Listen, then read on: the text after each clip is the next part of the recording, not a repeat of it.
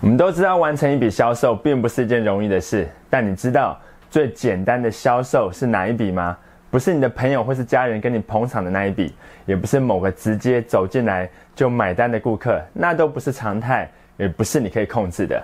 最简单的一笔销售，就是在顾客已经决定购买的时候，再追加的第二笔销售。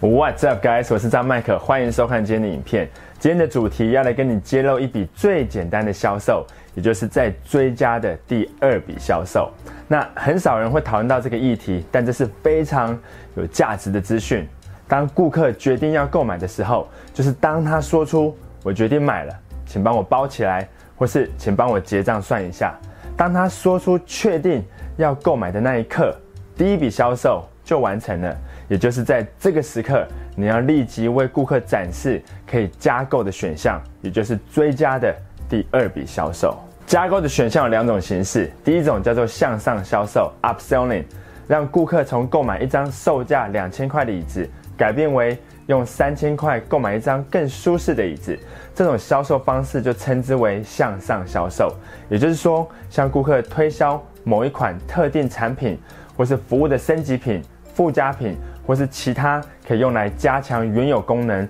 或是用途的产品。假设你销售的产品是电脑设备，当顾客要购买一台全新的电脑用来剪接影片，他已经选好型号或是款式，他已经决定好要把卡拿出来刷了。那这个时刻就是追加销售的时候。那你可以这么接着说：这台电脑是一个很棒的选择，而且基于您有影片剪辑的需求，电脑运算的速度就很重要。我建议您可以升级处理器跟记忆体，这两个都是不错的选项。你要选哪一个呢？要记得至少提供两个不同价位的加购选项让客户选。虽然多数人都会选择比较便宜的那个选项，但这没有关系，因为你的目标是要透过向上销售来提高营业额。那这个时候，顾客通常会说：“多这个要多多少钱？”OK，那我选这一个。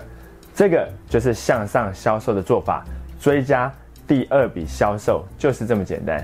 除了产品的相关配备可以让顾客追加之外，不同的产品线也可以用在追加的第二笔销售，让顾客从购买一张椅子到购买一张椅子加桌子，这个就是加购选项的第二种形式，称之为交叉销售 （cross selling）。